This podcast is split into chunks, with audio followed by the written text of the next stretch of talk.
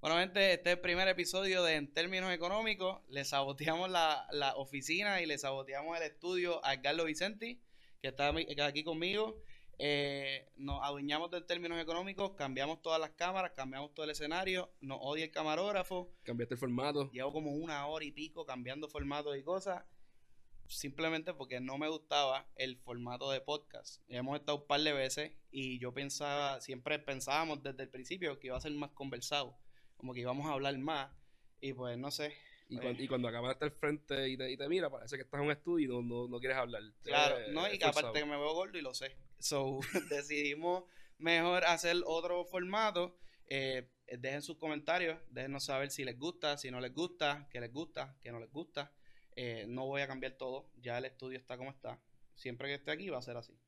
Eh, así que gracias por su este sintonía. En cuestión a lo que vamos a hablar, en este formato, ah, pues. Importante. Vamos a estar hablando como como si estuviéramos hablando como cuando nosotros hablábamos cuando antes, ¿sabes? Que digo todavía.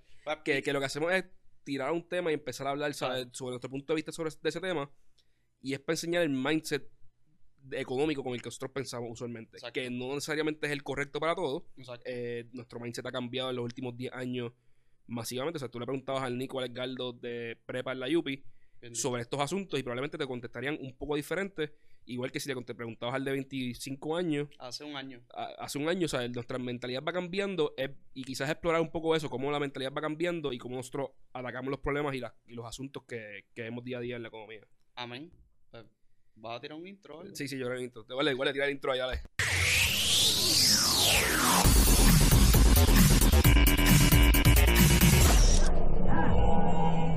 ¿Cuál es el tema de hoy? ¿Sabes? ¿Cuál es el, primer, el, primero de los temas? Porque quiero hablar varias cosas. Si esto es un round, esto como yo lo, más o menos, pues yo me siento como haciendo. No, mira, ok, como vamos a hacer que vamos a coger un, un tema primero, vamos a tirarlo y vamos a, hablar de ese tema libremente. Eh, pero obviamente desde el mayor beneficio económico que, que pueda haber sobre eso. Mayormente en términos económicos, no sociales, no políticos, en términos económicos. Solo eso. Eh, vamos a decir, esto es bueno o es malo desde una óptica económica. No necesariamente vamos a ver todo el, el mundo de, gracias, eh, todo el mundo de cuáles son, ¿verdad? Este, los, los pros y los contras de otros aspectos. So, el primer tema que me gustaría discutir con Edgardo es Walmart versus Econo. Vamos a empezar.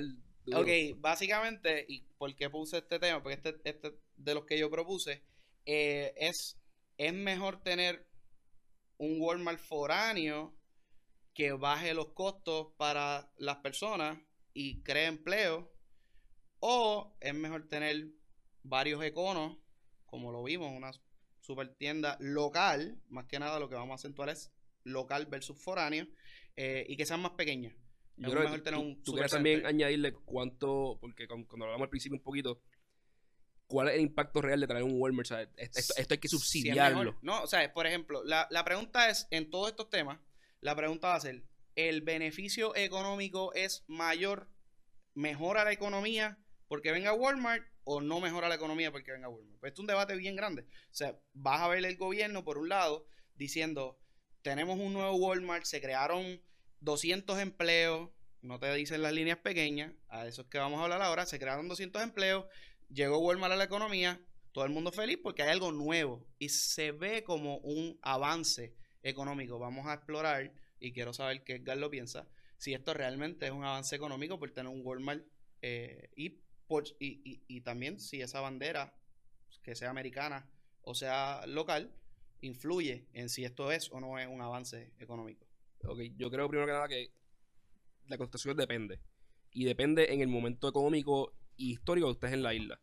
Eh, cuando vuelve el primero, cuando en Puerto Rico no habían cadenas foráneas, que viniera la primera cadena foránea, era bueno para Puerto Rico. Porque, porque trae competencia y la competencia siempre es buena, ¿sabes? Si la competencia es innovadora, eh, que en este caso, o sea, Walmart siempre ha sido innovador, yo entiendo que, es una compañía innovadora, ¿sabes? Trae unos best practices de manejo de, inventario, unos best practices de precios siempre bajos. ¿Y tú crees que eso influye en cómo entonces los demás supermercados sí, porque si, dan servicio. Sí, porque si, si, si, tú no tienes, si viene un competidor bien fuerte de afuera, fuerza que todo el mundo aquí esté under game. ¿Sabes? Econo es una muy buena compañía, una mejor compañía que si no estuviera Walmart. ¿Tú Es, es- así como yo lo veo, exacto. Yo, yo genuinamente creo que sí. Verdad, Eh, no, no, eh, y- y lo, exploramos, exacto. Pero yo genuinamente creo que cuando viene una compañía de afuera, nos ayuda a fortalecerla de adentro. Ahora, a mí me molesta, ¿sabes? Pero me, me, me saca por el techo cuando yo veo que le da una- un beneficio económico, un subsidio, ¿sabes? Ah, no, no paga patente municipal. O le subsidiamos los empleados a algo como Walmart. Que funciona normalmente que, sin que- que tener pasa que porque, eh, todo porque el- en Santurce pasó, ¿sabes? Cuando, cuando, cuando hicieron esa- el Walmart de Santurce, y puede que esté confundiendo el Walmart que fue, pero lo celebraron como que no, mira, hay un incentivo eco- económico y lo ayudamos para comprar edificios. Mira, ¿por qué? O sea, Probablemente su negocio iba a funcionar como su quiera. negocio funciona como quiera. Si no funciona es porque no hace falta, porque donde hay población y hay demanda, un supermercado funciona. Quizás no un supermercado tan grande, pero sí supermercados más pequeños que, que hacen el trabajo. Eh, así que no, no necesariamente tener estas cosas grandísimas, ¿sabes? Porque, y aquí queda el punto. Digo, y quizás me puedo, me puedo hasta expandir un poco más. A mí me, me molesta cuando subsidian cualquier tipo de supermercado. Porque el supermercado es un commodity. Es, es un... O sea, creo que la gente como quiera va a comprar. que como quiera va a comprar. O sea, esto, esto como quiera hace falta, Sí, como tú- quiera van a hacer ingresos. Típicamente da un, un incentivo a algo que sin ese incentivo no podía funcionar y por eso es que quiero darle un jumpstart. Exacto. o- Que si, mira, si, si por alguna razón no existe supermercado en esta área y yo tengo que, que- que traer población a esta área, sería bueno incentivar. Sería que buen venga a. Walmart o quien sea. pero Santurce o en cualquier parte realmente, o en cualquier pueblo, mira, yo, no, vamos a dejar que, que el mercado se encargue. yo no estoy tan en contra de lo que me está. Obviamente, de los incentivos, jamás y nunca estaría a favor de los incentivos a Walmart o a cualquier supermercado. o a su. No sé. Eh, ah, Tendría que ver todos los escenarios posibles, ¿entiendes? Pero probablemente si hay una necesidad, haya forma de cómo sufragar la necesidad. Hay, hay escenarios, hay dislocaciones en el mercado que a veces uno no puede explicar, pero no vamos a entrar en ese tema. La cosa es la siguiente. Esa parte, ok, chévere. La primera parte de competitividad, yo pienso que la competitividad es un gran invento o, o una de las grandes atributos que tiene el capitalismo porque pues hace que, el beneficiario, que es el consumidor, pues tenga un mejor todo, un mejor producto, un mejor servicio, un mejor precio. Ok, fine. Pero yo lo veo más en términos de lo que la gente o lo que típicamente se celebra como un avance económico, por ejemplo. Y vamos por partes. El primero es los empleos. Eh, se crearon 200 empleos. ¿Se crearon 200 empleos? ¿O rotaron empleos que Pas- pasaron de otro- la tienda al lado que era pequeña y del, y del puesto de gasolina y de la Por eso, farmacia a, a un, Sí, a un, a sí un lo- factory pe- más grande. Pero si lo vemos así, es, es como que, ok, hay el 2019, tenemos, voy a poner un número loco, 10.000 empleados de supermercado. Llega Walmart, posiblemente ese primer mes tengamos 10.200 empleados de supermercado. Pero Walmart, al operar un año, dos años, tres años, va a ir erosionando la competencia y se van a ir muriendo ciertos supermercados. Y el efecto neto es que eso, cuando cerraron esos supermercados, se eliminaron esas plazas. So, al final vas a terminar con cuánto? Probablemente con con, 10.000. 900. no, con, con, con 9000. eh, o con- con lo- con lo- 9500. exacto. Porque. No, porque yo creo que el que completo es lo que hay que mirar es el market share. Cuando Walmart entra, coge market share del, del, del completo de, de ventas de supermercado, por lo cual lo que está haciendo es displacing, Claro. que, que es lo que estás diciendo. Y, y eso yo creo que es lo importante, ¿sabes? Un supermercado o cualquier cosa que tú entres al país, ¿sabes? Cual, cualquier industria que tú entres, lo que hay que mirar es si está creciendo el bizcocho completo. En. Puerto Rico se venden, vamos a decir, un billón de pesos en comida de, en, en, en ventas de supermercado al año. Si yo añado un supermercado, aumenta esas ventas a un billón, cien- eh, a un billón cien- eh, cien- con 100 millones, pues a, a 1.1 Pero billones. así no es que funciona. Pues, no, cosa. por eso, por eso. Pues ahí añadiste ese valor económico. O sea, Ujú. es- puedes decir que, que Eh, ese supermercado adicional, Walmart, Por el lado de la que sea, venta. Añadió valor económico porque habían 100 millones de pesos al año que no se estaban vendiendo porque la gente no tenía acceso a comprarlo. Y, ahí, y eso es un problema. Entre muchas explicaciones posibles. Pero, Exacto. por ejemplo, si, si tú dices, ah, no, pues, exacto, vamos a, vamos No. a verlo por el lado. Ahora cambiamos del lado de, de empleo a verlo por el lado de las ventas. Ahora se vendió más, o sea, Walmart vendió X cantidad No, este pero- año. Qué bien le está yendo a Walmart y por tanto, qué bien le está yendo a la economía. Si hay el mismo número de personas comprando arroz, ¿qué diferencia hace si lo compran en Walmart o lo compran en Amigos? Por eso, no hay Es ventaja cuestión, añadida, es es cuestión, es cuestión de ver el, el- el bizcocho completo y decir cuánto arroz se vendió en el año. Se vendieron 100 millones de pesos en arroz. Y, el- y este año se vendieron 100 millones, 110 millones. Ah, pues mira, pues con la misma población, la misma realidad económica. Pues mira, quizás había un 10% de la población que no tenía acceso suficiente al supermercado y no compraba arroz porque no tenía acceso. Ujú. Y eso fue crecimiento Eso económico. en estos Pero tiempos en estos tiempos, bien esos tiempos es bien difícil. Por eso. Y por eso te dije al principio, depende del momento histórico y económico que Es estamos como mirando. cuando Muñoz Marín hizo el aeropuerto, pues ahora tenemos un aeropuerto, no tenemos ningún aeropuerto, o sea, no, no tenemos que hablar de competencia ni nada, es que ahora abrimos el, a Puerto Rico al mundo y ahora pues vamos a tener mejor, más turismo, vamos Por- a tener por- más esto, porque tenemos bajo- un aeropuerto. Bajo esa misma línea, esta semana salió una, una noticia de que el aeropuerto de Aguadilla rompió récords en, en, Eso, eso, en- eso en asistencia. positivo. Depende. Si le está quitando market Porque si le está quitando otro, market share es al otro. Pues es, es un wash. Como Ujú. quieres, bueno, porque uno es, lo- uno es del gobierno, el otro es de una empresa privada. So, o sea, gobierno es en este caso sí, porque al gobierno de Puerto Rico hacen falta todos los chavos posibles.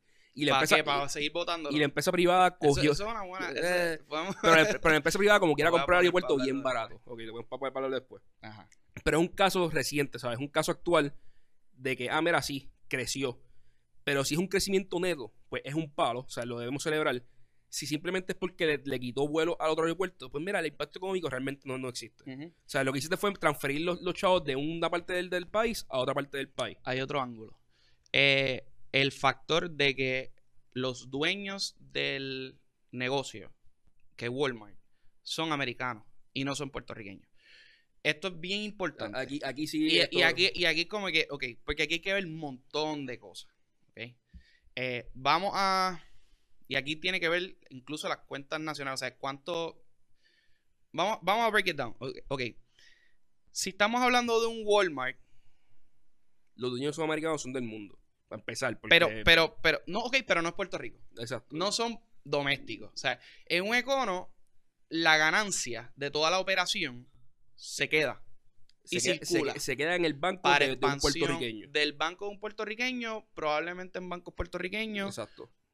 También su expansión debe ir dirigida a Puerto Rico. No creo que Econo esté tan No, pero, pero nuevamente se, se, se en el banco un puertorriqueño y este puertorriqueño puede decidir invertirlo en la bolsa de valores invertirlo en ese tipo, Sí, lo pero, comprando pero hay una tendencia a que el Pero- puertorriqueño exacto. siga ten- en Sí, el sí. mercado que conoce. Exacto. O sea, un global va a, a- a difuminar esas ganancias, las va a sacar del país y las va a difuminar entre todas sus operaciones en el mundo, mientras que un local va a coger esas ganancias y probablemente quiera abrir otra. eh, y, otra- y- y es más probable que, que invierta más en Puerto Rico que lo que invierte a, a- a nivel O mundial. sea, que la y en proporción. Puerto Rico eso se da mucho, pero los puertorriqueños tendemos a invertir un montón local, lo cual es un problema, pero podemos em- hablar de eso después. Hablamos de eso después.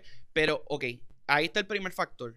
El segundo factor es que tenemos que ver esto, en- yo lo veo en, en par de cantos. O sea, cuando tú gastas un dólar en Walmart, tú gastas un, o en, o en, o en Econo, tú gastas un dólar que 10 centavos van para el dueño, que en este caso es Walmart o Econo. 10 centavos porque es la imagen de ganancia, pero es- en verdad es más bajito, pero, Pero sí. vamos a pensarlo de esta manera, vamos a verlo al revés. 5 centavos van para los empleados. 5 centavos van para pagar la luz. 5 centavos van para pagar el real estate. 5 centavos van para pagar esto, para pagar lo otro y pagar lo otro. El costo del producto. es mayormente foráneo, 80, así que, así que no importa aquí eso estás comprando. So, tienes que ver que realmente, si tú sumas todos los gastos, la mayoría de los gastos son locales, los, los- los gastos que no son productos, planta física, energía eléctrica, agua, eh, empleados, que eso promueve la economía, porque le estás dando dinero a, a entes que mueven la economía, que no está en un acervo ahí, ni, ni se está de- ni se está distribuyendo en un sistema ineficiente de lujo, whatever. Y le estás dando ese dinero a, a empleados. So, eso, todo eso son constantes los dos. La, la parte más grande por la que podemos disputar es por las ganancias. Exacto. So, hay, yo entiendo que cuando tú ves un negocio local versus foráneo, hay un interés de parte del Estado de que las ganancias De parte de, se queden puer- de aquí. parte de todos los puertorriqueños. O sea, de, de parte de todas las personas locales, hay un interés genuino de que las ganancias se queden, a se queden en Puerto Rico. Porque estas personas tienden a invertir local. No, y, Y, y- son, y son tus vecinos, ¿sabes? Y es dinero, es dinero que se queda, porque, por ejemplo, eh, tú tienes eco, tú tienes Econo. A lo mejor Econo, cuando va a hacer una remodelación, pues busca gente de aquí. A lo mejor Walmart trae ciertas cosas que ya tienen de allá. O, como te digo, el dinero que se va de Puerto Rico en, en repatriación de ganancias de un negocio, de cualquier negocio, no, no, no vuelve. O sea, eh, fue- después de todos los gastos, que en los dos lados lo tiene, devolverlo es imposible. Cuando el acervo está en Puerto Rico y son en negocios puertorriqueños y están en manos domésticas, es mejor porque ese dinero se espera que al menos una mayor parte de él se quede en la economía local. Yo estoy de acuerdo. Ahora, o sea, estoy totalmente de acuerdo con lo que tú dijiste. Ahora, la línea está y es finita. Es donde yo decido, ok, voy a comprar local porque quiero que el dinero se quede en Puerto Rico. Versus, esta otra empresa me está dando un servicio tanto mejor O, O o un tanto precio más barato mejor, o un que simplemente, por, mejor. porque por ejemplo, ¿sabes? Yo puedo comprar local un montón de cosas, esta camisa, y simplemente la compro en Amazon porque, mano, o sea, el servicio es tan sencillo o, o hay unas ineficiencias que tú estás subsidiando con, Que- tu, con tu dinero. que, o sea, sí- que simplemente, ¿sabes? Yo no voy a ir al mall de Puerto Rico en el cual puedo comprar una camisa como esta porque esta camisa es demasiado barata en Walmart, en, en Amazon, eh, y, y me, se me hace demasiado fácil comprarla en Amazon. Si un le- y, ahí, y ahí es que yo digo, por eso es que te digo que a veces hace falta lo- los negocios eh, extranjeros que empujen para que fuercen a, a- a la innovación. Porque, por ejemplo, el primero que empezó a, a hacer deliveries de compra a, a la- a la hora dos horas fue Amazon, ¿sabes? Cuando compras Whole Foods empieza a decir, ah, si tú vives cerca de un Whole Foods, lo puedes recoger. lo, no, no, te, te- lo puedes recoger en el Whole Foods la compra ya hecha o te hacemos delivery en una hora, dos horas. Y de momento fuerza a Walmart a decir, ah, yo voy a hacer algo bien parecido. Y de momento eso llega al mercado puertorriqueño y, la- y, lo- y lo- y lo- y los supermercados puertorriqueños dicen, ah, si esta gente está haciendo esto, yo tengo que invertir en tecnología y ponerme el día para hacer esto. Digo, pero eso es eficiencia Sí, que sí. es difícil de calcular Sí, para, no, para pero, mucha pero, pero, gente. sí, pero sí, pero si, no, si nos vamos proteccionistas 100%, que es lo que hay personas que en Puerto Rico que no, sugieren, no se mueve. eso no pasa. no Porque de, momento eh, lo- los supermercados locales dicen, ok, pero para qué, el dueño local dice, ¿para qué yo voy a invertir eso Si no hay ningún competidor haciéndolo? Ujú, Ah, que sería como para mis clientes, sí, pero ellos como que la van a comprar. O sea, Claro. como que tienen que venir al supermercado. Por lo cual, ¿para qué yo voy a invertir capital en esta tecnología nueva si me lo voy a embolsillar? Y ese es el momento en el cual el proteccionismo, que fue yo creo lo- por donde empezamos al principio, se vuelve malo. Y hay que decir, mira, Pero hay un hay, hay que, hay que permitir que las empresas foráneas entren porque nos, no- nos fuerzan a innovar, o sea, nos Pero- fuerzan a ser Pero mejores. hay un segundo ángulo de lo mismo que tú estás hablando. Porque, por ejemplo, Walmart, al ser internacional, foráneo, todo lo que no es Puerto Rico, tiene unas economías de escala, que lo- no significa otra cosa que mientras más tú produces, más barato te sale producir y por tanto más barato puedes vender en un mercado. So, básicamente, cuando Walmart con todo su aparato hace un producto en China y lo trae a Puerto Rico, un televisor o lo que sea, lo trae a Puerto Rico, de momento, como ellos son un comprador tan grande de televisores a No nivel global, te pueden poner un televisor en 120 pesos. So, y eso se multiplica en un beneficio económico para todas las personas que este año tenían que comprar un televisor o decidieron comprar un televisor, porque aquí es básicamente una decisión, no tanto una Sí, sí. necesidad. Este, y dicen, pues vamos a comprar. Y de momento tiene miles de personas ahorrándose 100 dólares cada uno que tenían que, a lo mejor tenían que trabajarlos más o tenían que, que o sea, es un ahorro. sí, que- que es un ahorro directo. eh, que ahora, quedan- que, ahora, que ahora pueden utilizar en, en otros bienes En o otros bienes, servicios. Que puede hacer ac- que otras industrias más. crezcan. Exacto. Y a lo mejor esas industrias son locales. Eso, eso es bueno y a la la misma vez es malo porque tú estás trayendo un competidor global que tú dices, mira, ¿sabes? Este, este competidor puede técnicamente competirle lealmente contra mi industria privada eh, local porque no hay forma de que la industria local sea tan grande. Y la respuesta de nosotros es darle un incentivo. Y de repente eso te da el incentivo a ese a ese mismo competidor, lo cual es absurdo, ¿sabes? Estúpido. Pero, ¿sabes? Por lo cual, nuevamente, te- tener estos competidores foráneos es necesario, es bueno, no son del diablo. O sea, est- esto, eh, ellos están haciendo su labor, que es maximizar la- las ganancias de sus shareholders. Eh, en parte, la, la solución a este problema sería que los puertorriqueños ahorráramos más e invirtiéramos en, en, en compañía, en compañías foráneas. Porque nosotros podemos ser dueños parciales de, de, de, de Walmart, ¿sabes? Y, y en e- y de, y, de todas, y de Costco y de todas las compañías foráneas, de Amazon. Y, y ahí es que estamos Y fallando. mucha gente no sabe eso. Y, y ahí es que estamos fallando. Y si como país hubiésemos eso hecho, hecho eso hace 30 años, pues este disloque entre empresas locales y empresas foráneas que están en Puerto Rico sería menos. Pero como quiera, ¿sabes? O sea, si hubiésemos cogido esos chavos que metimos en deuda de Puerto Rico, o esos chavos O que... esos chavos que gastamos de más nosotros mismos, ¿sabes? Jangueando o comprando un carro más caro que tenemos que comprarlo, hubiésemos invertido bien y comprábamos acciones, pues cuando el mundo completo crece, cuando estas compañías de multinacionales crecen, nosotros crecemos con ellos. Eh, que sí, ¿sabes? Pero, pero en resumen, ¿sabes? Yo creo que depende mucho del momento histórico en eh, y, y la- y el, y el momento económico de un país. En un país en desarrollo, entrar compañías foráneas con capital para invertir y bajar Y los precios es, es un palo, ¿sabes? Porque, Que es un palo bueno. sí, sí, porque o sea, en, en un país en el que no hay capital, en el que quizás, ¿sabes? Puerto Rico, ¿sabes? Pone los 50, que no, que no había acceso a la comida fácil, ¿sabes? Que, no- que no había un supermercado en cada esquina. traer un competidor grande que pudiera meter capital, hacer supermercados, hacer supply line, supply chains, entrenar personal y explicarle cómo funciona un supply chain, ¿sabes? Desde, desde arriba.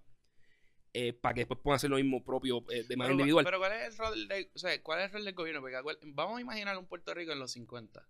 el rol del gobierno es salirse del medio, mano. Cuidado. Porque vamos, vamos a imaginarlo en- los 50, ¿verdad?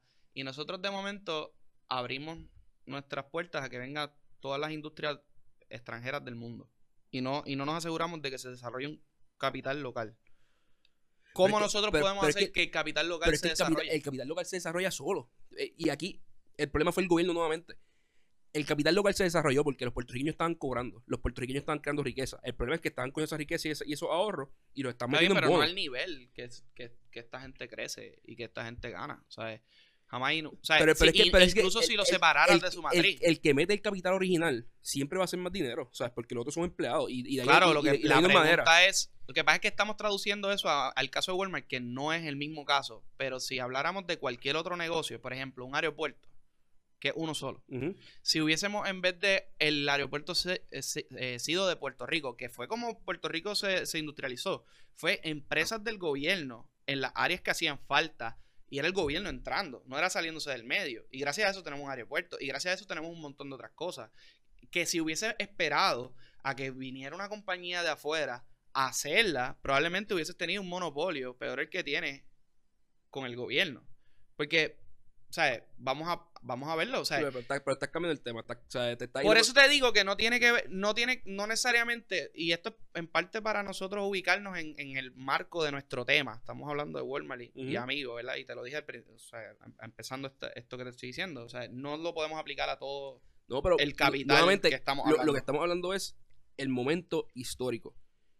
Cuando, cua- cuando un país está empezando a desarrollarse, el gobierno tiene que estar bien metido porque hay industrias que se van a tener que subsidiar, ya sea directamente porque el gobierno va, va- va a abrir una- un banco gubernamental o indirectamente porque voy a decir, ah, mira, te- ven, proactivamente voy a buscar empresas privadas y les voy a dar subsidio y decirles, mira, vengan aquí porque les voy a subsidiar esto.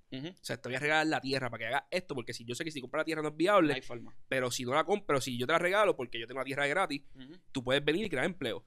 Pues en un momento como ese, ¿sabes? Sí, por favor, el gobierno MDD. Pero una economía más desarrollada en la que igual ya todos los servicios básicos se cumplen, incentivar el que vengan cosas como supermercados es una pérdida de dinero. Es, ¿sabes? Es, es mal uso de incentivos y dinero del gobierno. Va. Por lo cual, en mi opinión, incentivar cualquier tipo de supermercado, sea local, sea foráneo, a mí no me importa dónde venga, es una pérdida de dinero. O sea, vamos a permitir que los mercados se ajusten. Si no hay un supermercado gigante en tu área, es porque tu área tiene demasiada poca, poca ¿Y qué población. tal? ¿Y qué que tal? o traer más gente a tu, a tu área o mudarte a una Pero área con más población. Vamos a hablar ahora de incentivar hoteles. Oye, pues, cambiamos el tema cambiando tema oficialmente. Ah, estamos cambiando eh, de tema oficialmente. Obviamente, ya reconocimos que el mismo tema no se trata de la misma forma. de- eh, va a depender de la industria y el tiempo y el momento de la historia. En Puerto Rico En hay mundo. unos.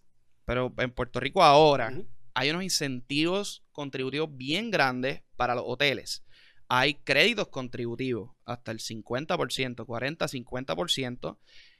Eh, que créditos contributivos se entienda, el gobierno le hace un cheque a, Aquí, hay que a la- explicar un par de cosas. pero vamos a dejarlo para después porque yo creo que la conversación va a ser mm, extensa de por sí.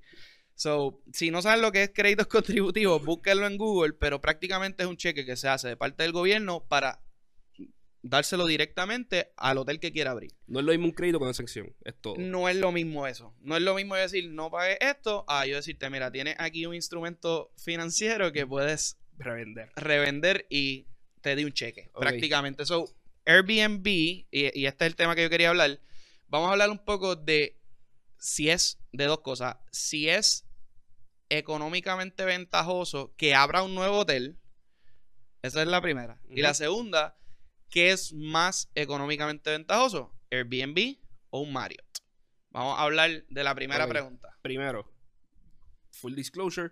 Yo tengo familiares que trabajan directamente con la industria hotelera, tienen algunos de los hoteles más grandes en el país. Ellos, ellos están bien envueltos, son presidentes de las compañías. Y les va a tirar y no le importa. Exacto. No le importa, porque así Eh, somos aquí. pero, pero hay que dejarlo claro, ¿sabes? Dale, dale. Full disclosure. Ok. Si un hotel es ventajoso que abra o no abra, Sí. Nuevamente depende del momento histórico y económico del país. Ya me aburriste. En un país en el que el, el, el occupancy de los hoteles está en 70, 80%, pues sí, mira, yo, yo añadir un hotel adicional es ventajoso económicamente. El occupancy está en 70% por, ¿por qué? En un país en el que el, el- el que el occupancy de los hoteles está en 70%, 80%, añadir ¿Tú más entiendes que eso es mucho?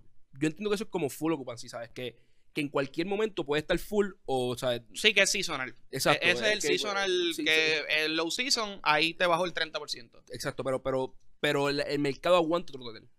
Es, es lo que quiero decir, ¿sabes? Cuando, cuando el occupancy está en 70%, añadir cuarto, los, los hoteles que están van, van, van a sobrevivir, por lo cual no está, no está.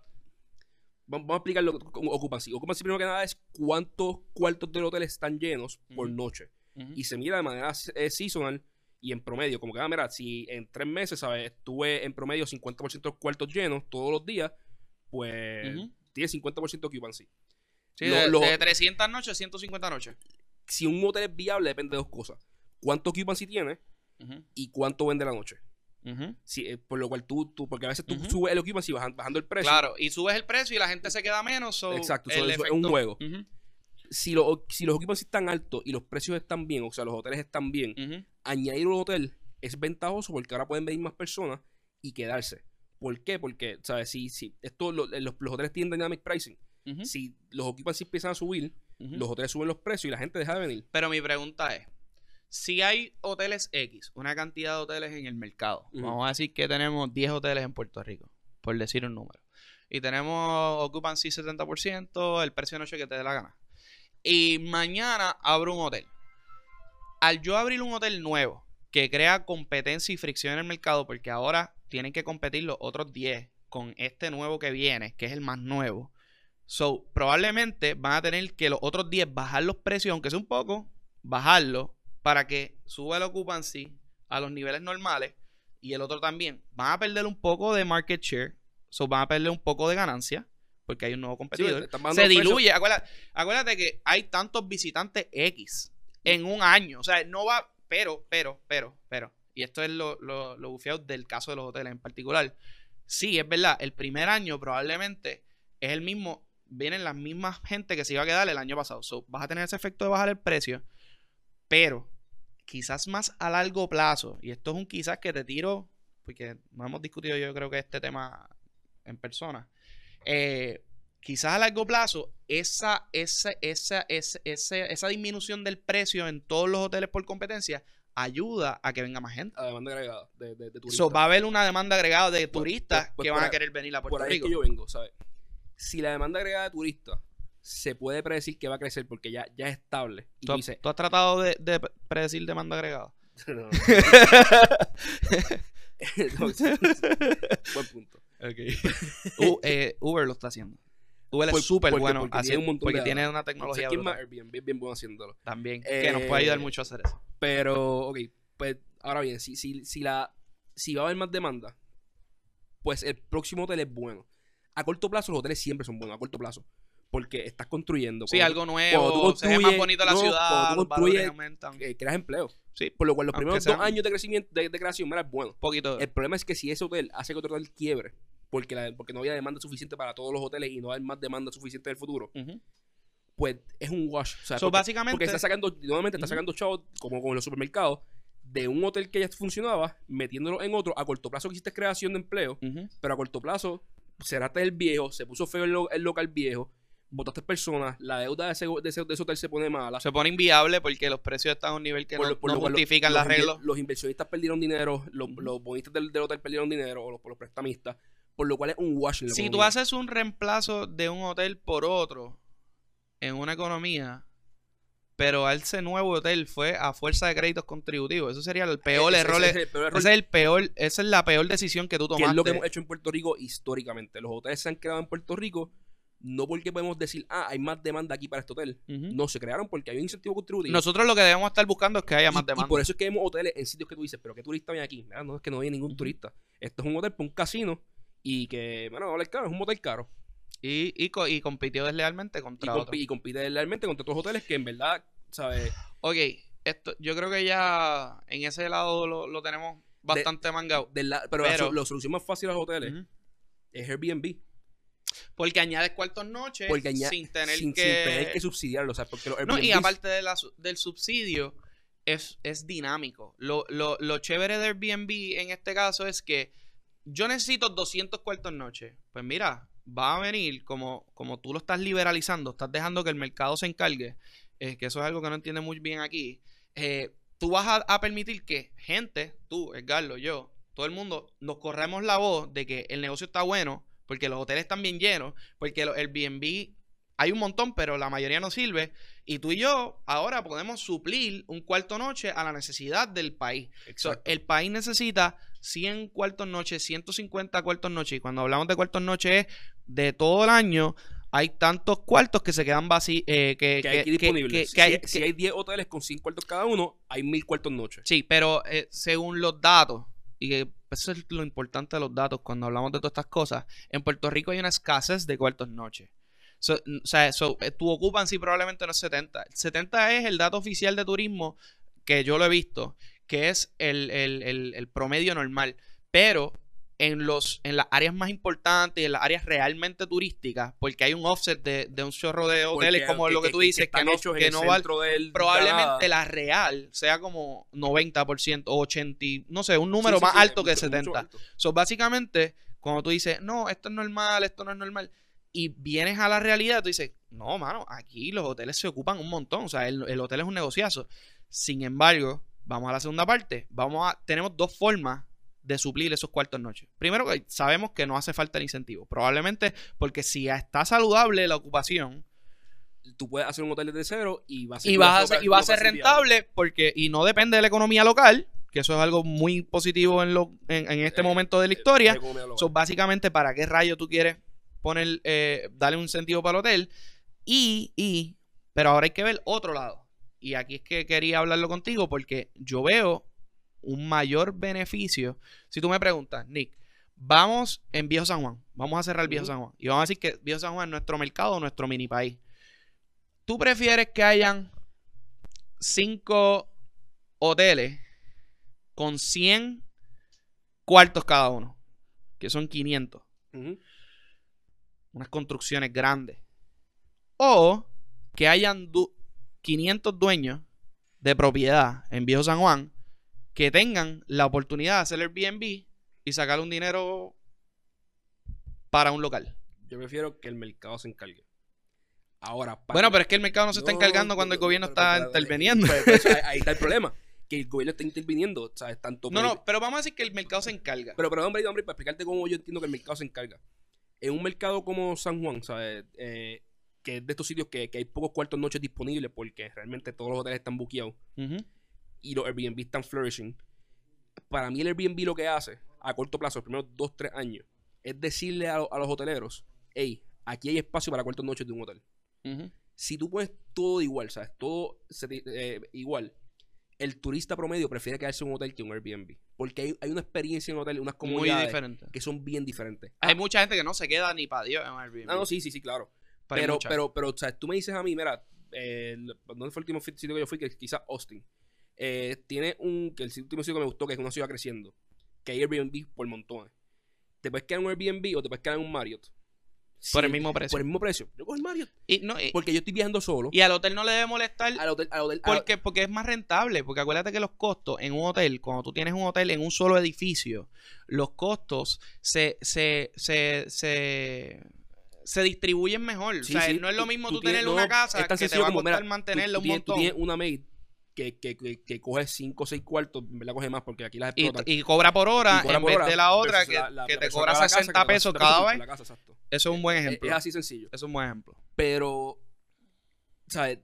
Cuando los hoteles deben usar Airbnb como, como, como, como data, ¿sabes? Como que los dueños pequeños están haciendo el trabajo de, de exploración al, al hotel. En vez de yo pagar un, estudio de mercado, intentar proyectar demanda agregada, ¿cuántos Airbnb hay corriendo Claro. en mi área? ¿Cuántos están successful?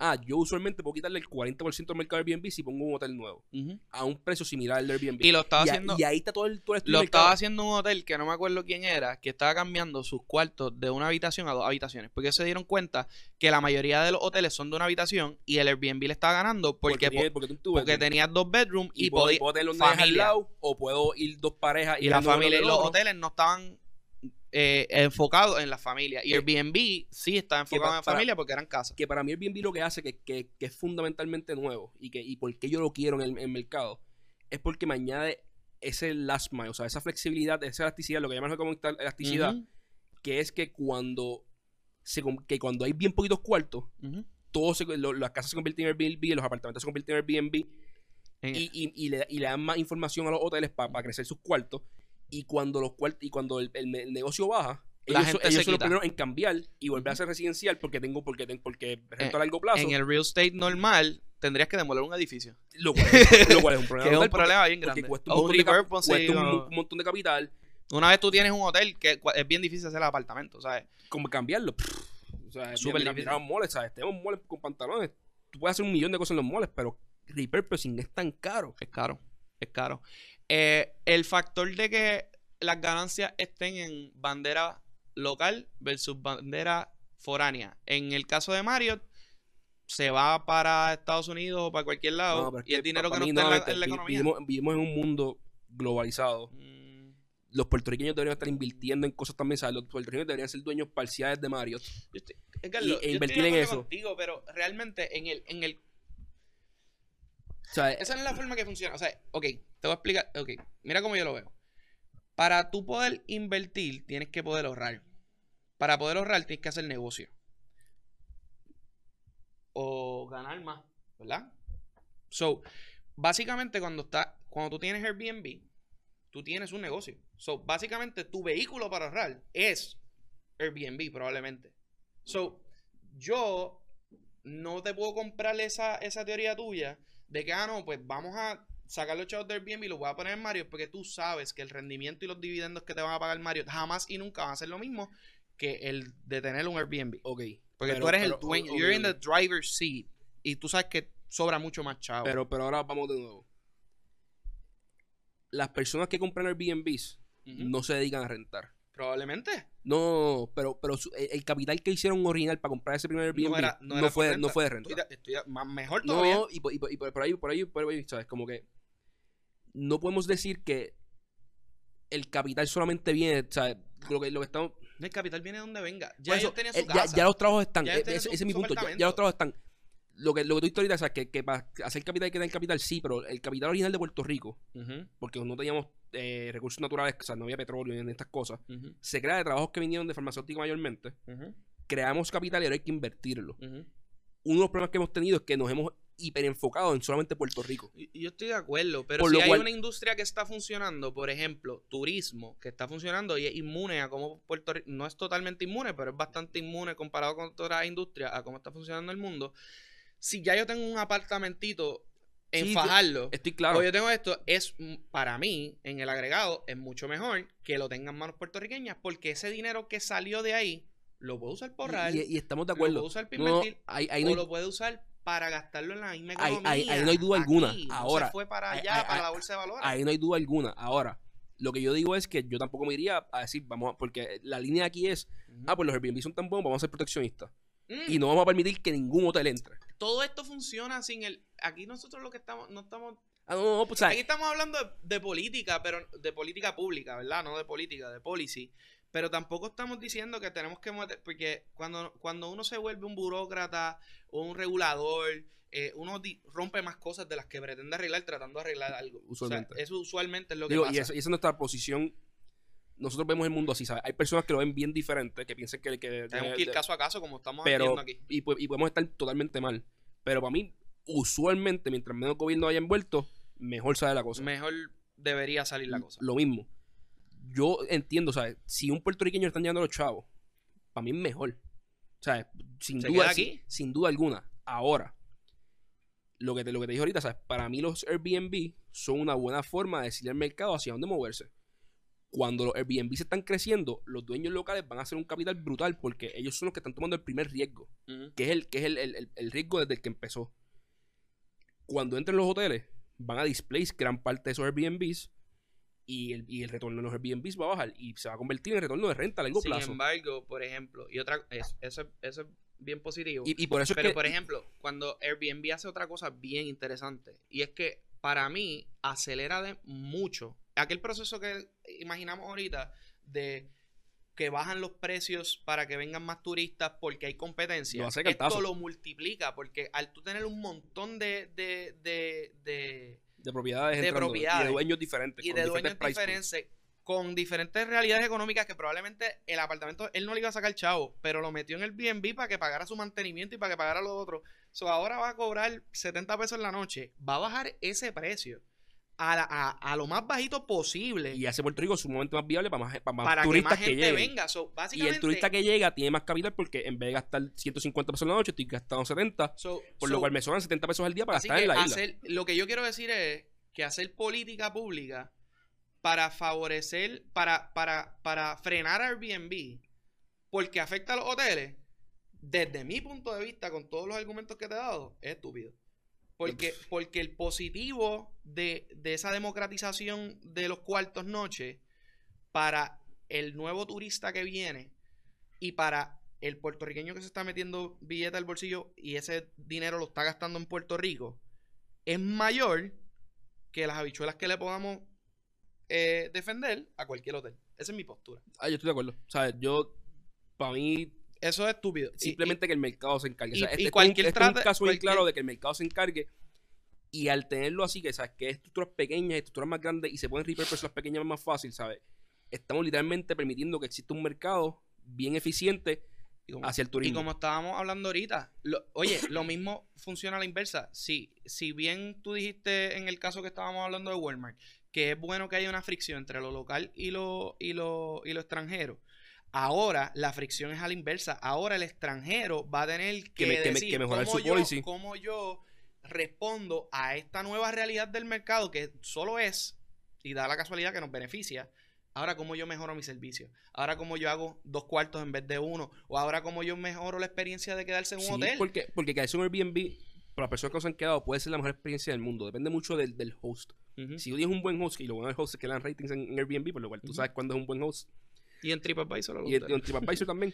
Pero, pero, en, el- pero en, en cuestión de los hosts, si tú tienes un buen host, que tú eres un turista y te dice, ah, mira, ve aquí, ve allá, comer aquí es bueno, comer acá no, intenta hacer esto y no intentes hacer esto, te cambia la experiencia por completo. Claro. Y los hoteles se habían vuelto bien poco personales. Fuera de los hoteles más caros, más caros, más caros, que, te- que tienen concierge y cosas como esas, los hoteles se habían vuelto bien, bien poco personales. Tú llegabas allí y, y encárgate, yo, te- yo me encargo de darte el, el cuarto. No, Y Airbnb les cambió el juego. Porque si tú quieres un low price option, Airbnb es más low price y tiene la interacción humana de que el host vive en la ciudad y te dice, mira, haz esto, no hagas esto, esto es un buen sitio para ir, si quieres un tour que yo te lo consigo. Es más orgánico. Y eso es lo que la gente también está buscando Y- últimamente. Y el- está forzando que, lo- o sea, por lo cual es lo mismo, o sea, la competencia tiende a ganar y cuando el gobierno se sale del medio, los mercados funcionan más eficientes. O sea, el gobierno de Puerto Rico estuvo en el medio de la creación de hoteles por año.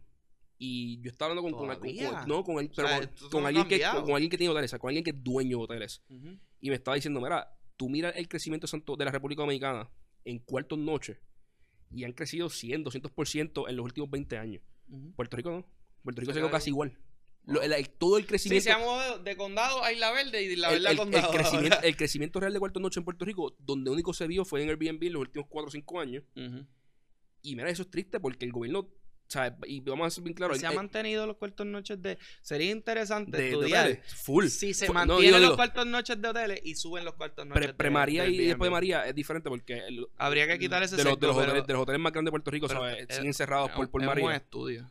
Pero, pero exacto, sí, sí. Sería un buen estudio. Porque Yo- si se quedan igual y suben los cuartos noches de Airbnb, Es que eso es lo que ha eso pasado. nos está diciendo que vienen más gente gracias a eso. Ajá. O sea, que, que si eso se puede estudiar, Y para hay mí, una idea para los que estén estudiando economía. El exacto, para, trabajito para de que la lleguen el, último trabajo de... trabajo. pero, pero sí, no, a mí, a mí, no sé, ¿sabes? Yo lo veo como que, mira, que, que, que compitan. Sí. Y Sí, y lo más que puedan competir mejor. Yo creo que eso siempre se traduce en todas las conversaciones. ¿Nos queda tiempo de otro tema, Walde? Nos queda un par de tiempo. Verdad, pues. tema. Mira, es- dame tú uno. Estamos hablando Sí, de- otra, sí, mira, sí. eh, eh, se va a seguir con, con turismo. Yo fui para Culebra el viernes. Eh, Te compadezco. fue un papelón, mano. Eh, llegué, me levanté a las 2 y 50 de la mañana, busqué a las amigas mías Doy que... 50. 2 y 50 de la mañana, 2 y 50 de la mañana. ¿Qué hora tú cogiste el trolley que llenaba la gasolina? Sí.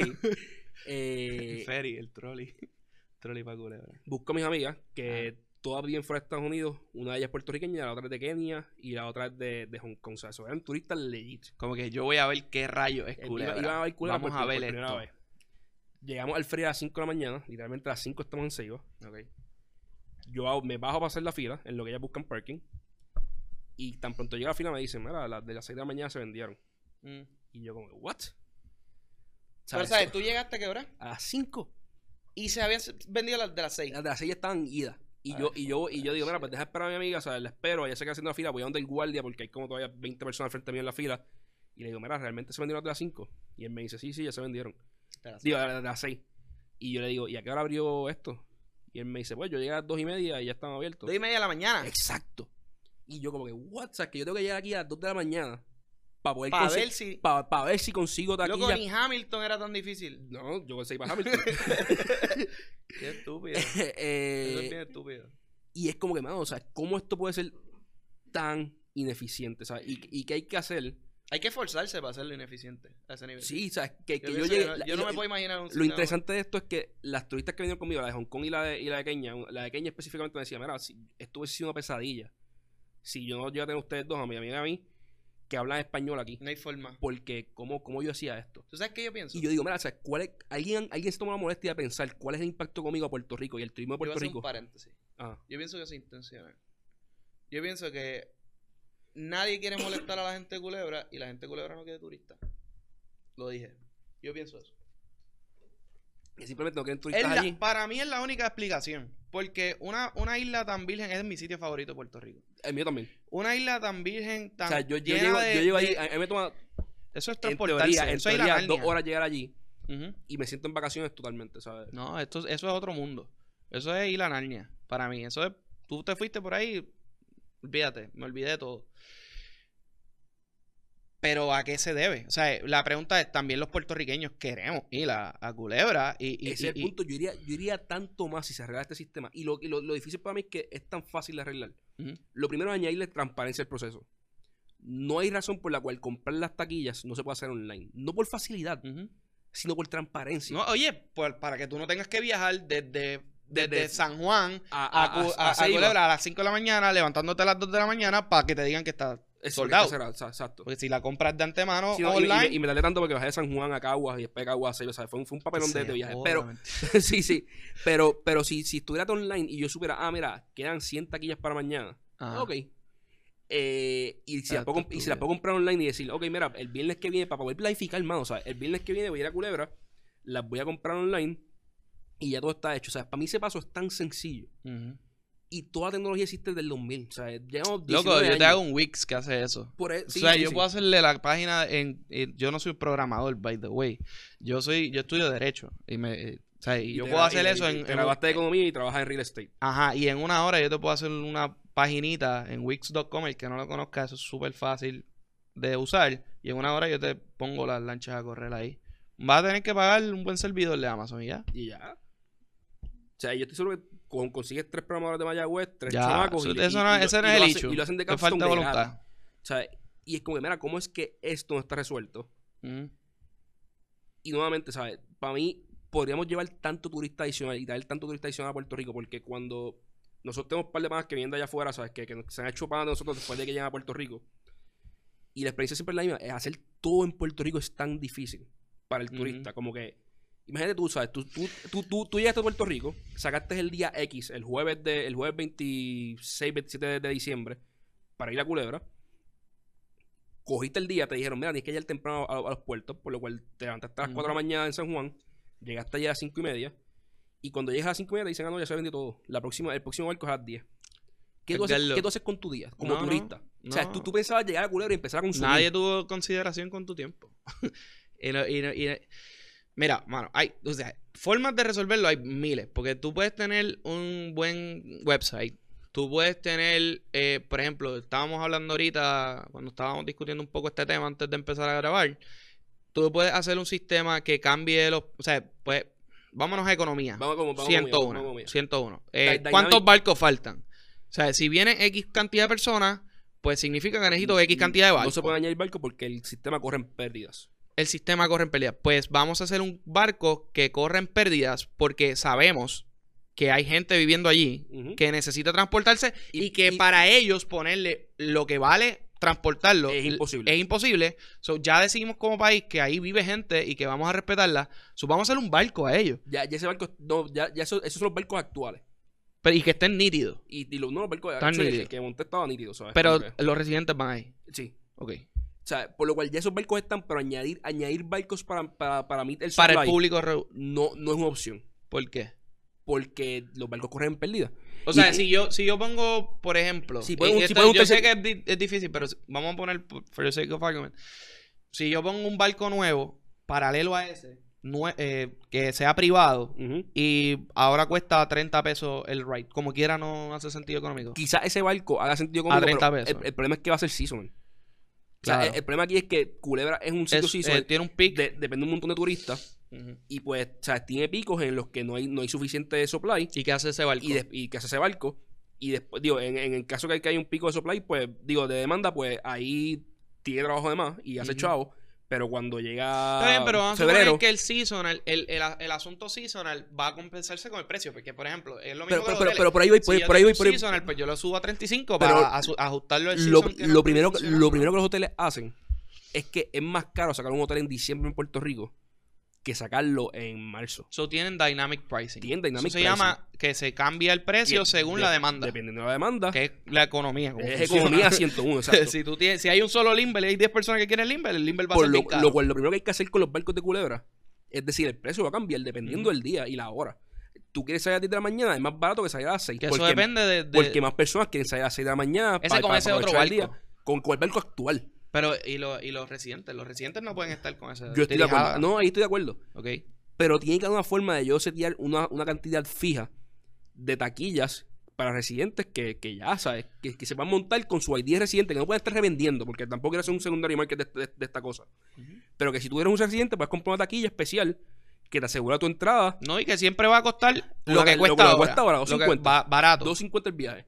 A esa persona que es residente. Y yo estimo, mira, cuántas cuántos residentes viajan a diario. Ujú. Y quiero esa cantidad y la separo. Mira, eso es un pool que aunque no se venda, o sea, se va a vender una hora Y antes de esta que es salga el barco. data y el año que viene es así. Y el año que viene, así. Y se, y se estima, o sea, y se saca y ya. Pero los otros 150 pasajes que, que hay, que hay disponibles tienen que poder variar de precio y se tienen que poder comprar de antemano.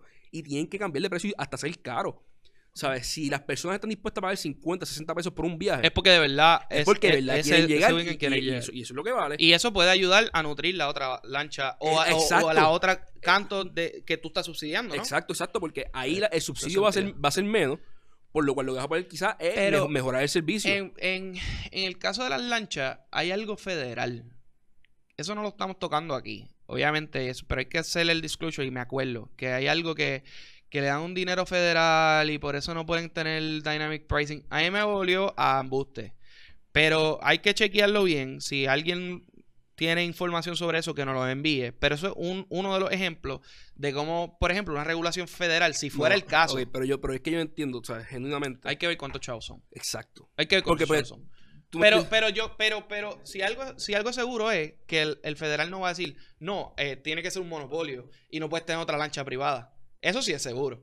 Porque si, si tú pones una lancha privada para otro lado, ¿qué importa? O sea, esta es la del gobierno. Sí, sí. So, pero, anyways, si fuera así como quiera, eh, va con la línea de lo que hemos estado hablando, de como, entonces, una regulación Sí, no, federal, y- y que- regulación, Y que todo chavaría un mercado. Y hay personas que van a decir, no, es que o sea, estás discriminando contra los pobres porque los que van a poder pagar todo esto son los no, turistas. deberían poder No, pagarlo. porque yo, yo local no voy más a Culebra porque no sé cuándo va a estar lleno y cuándo no. Tú no vas a hacer. Mira, yo Yo, pagaría o sea- 30 pesos nada más por no tener el papelón ese de levantarse a No, las pero es que yo, la me yo te invité y tú me dijiste, no, pero es que yo no sé, ¿sabes? Vamos a No, llegar yo no me iba a levantar a a ver este revolú, ¿sabes? Como que no...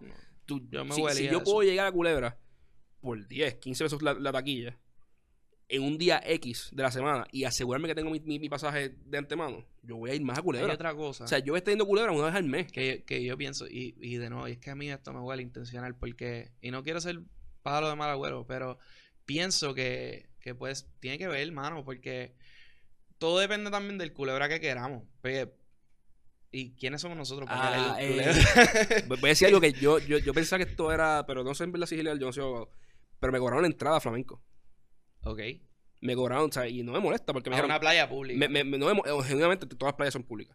pero Sí, en, por en eso, Puerto Rico. Por eso, una playa. Pero me, me cobraron y me dijeron, no, es para el mantenimiento de flamenco. Y me cobraron, creo que fue dos pesos por persona, o dos cincuenta por persona. Y yo, cool, ¿sabes? Fine, ¿sabes? Mira, sí, por favor, limpien la playa y manténganla bien, porque en verdad yo quiero venir y poder disfrutar de ella. Pero si queremos un, un culebra bueno, pues mira, vamos a, vamos a traer más gente. Ujú. O sea, porque genuinamente traen- es traen- pregunta, trayendo más gente, Porque, porque, eh, mejorando la y- y de economía. nuevo- Y de nuevo, es algo de, de- como país que queremos. Queremos que Culebra sea un destino que se prostituya globalmente o queremos mantener algo exclusivo sin que sea un paraíso de los ricos. Porque, por ejemplo, eh, hermano, me estoy yendo a un viaje. Esto no es Ajá. realmente el, el- el propósito de la discusión, pero vamos a suponer San Martín. San Martín es un sitio súper exótico. Llegar a San Martín no es fácil. O paga un pasaje de un sitio como Florida, ¿ok? Si tú estás en los Estados Unidos o en Puerto Rico. De Puerto Rico allá te vale 150 pesos, es caro. Más quedarse ahí es caro. Más, y es un público específico y lo quieren mantener como que exclusivo. Este es un poco una lógica perversa, pero ellos a lo mejor dicen, mira, hermano, los- o no sé quién esté planificando esto, pero digan, no, nosotros queremos que esto sea para los locales. Y esto es una isla que va a ser la isla nena virgen para los locales. Y el que quiera ir, que pase todos estos revoluces. yo no tengo problema con eso. O sea, No, puede ser. no, ok, Esa cool, es su cool, forma de cool, hacerlo cool, cool, cool, exclusivo cool. sin llevarlo al ultra wealthy. Yo no, tengo, yo no tengo problema con esa, con esa teoría. Ajá. Digo, en verdad sí. O sea, porque yo creo en el libre acceso a las cosas. Pero si no vas a tener libre acceso, no puedes tener subsidio. O sea, yo no te puedo estar subsidiando la electricidad porque hay que pasar un freaking cable de, de, de, de, de Ceiba o de, o de Fajardo a, a Culebra y a Vieques. Yo no puedo estar subsidiando la, la transportación. O sea, todos los subsidios que vienen alrededor de, de que tú eres una isla pequeña, que eres hasta menos viable que Puerto Rico económicamente, porque, porque Pero está- básicamente el propósito, sí, en esa mente perversa que diría, no, quiero mantener a Culebra así, el propósito de él es precisamente intervenir como gobierno para que sean los puertorriqueños. para que sea de los, puerto- Pero es que de los puertorriqueños que Pero, viven pero- ahí. pero es So, que mío ya, mío, ya no es porque yo voy a Culebra una vez al año. No, no es tuyo. Porque- Sería quitarle dinero a tu planilla. No, pero, para- pero, pero te digo, para a- a- sea, actualmente no es por de los puertorriqueños, porque yo como No, yo te digo a los puertorriqueños de ahí.